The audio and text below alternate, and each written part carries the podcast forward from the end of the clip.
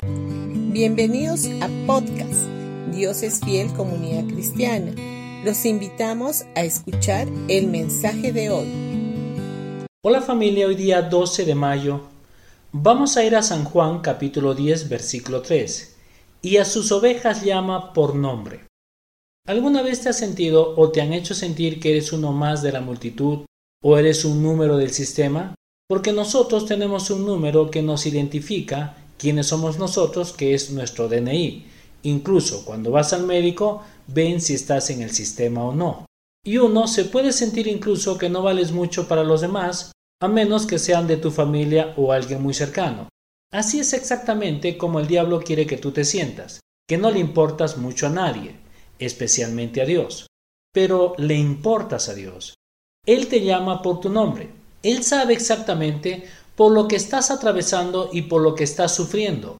Él te ve y se preocupa por ti, de la misma manera en que Jesús tomó cuidado de la gente cuando caminó por primera vez en la tierra. Él hará por ti lo que Jesús hizo por la mujer en Samaria.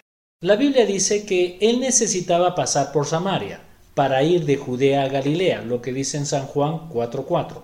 Ahora, cualquier judío en su tiempo habría tomado una ruta diferente y más larga para evitar pasar por Samaria porque odiaban a los samaritanos. Aunque el camino a través de Samaria tomaría mucho menos tiempo, pero Jesús tomó deliberadamente el camino más corto, solo para poder detenerse en Samaria para poder hablar con la mujer que había estado buscando algo toda su vida que le satisfaciera. Esta mujer había tenido cinco maridos y el hombre con el que vivía no era su marido. Claramente las cosas no habían ido bien en toda su vida.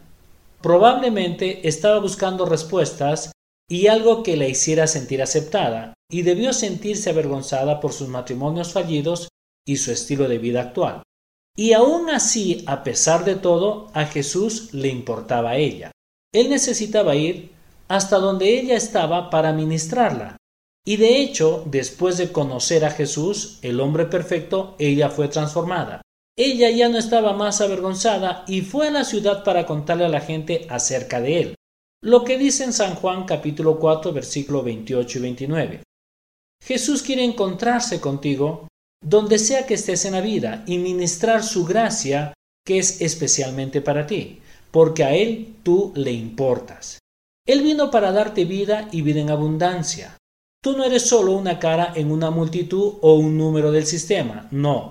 Él te conoce por tu nombre y tiene un amor personal por ti. Y a pesar del desastre en el que puedas estar, Él quiere satisfacer todas tus necesidades y hacer que tu vida sea hermosa.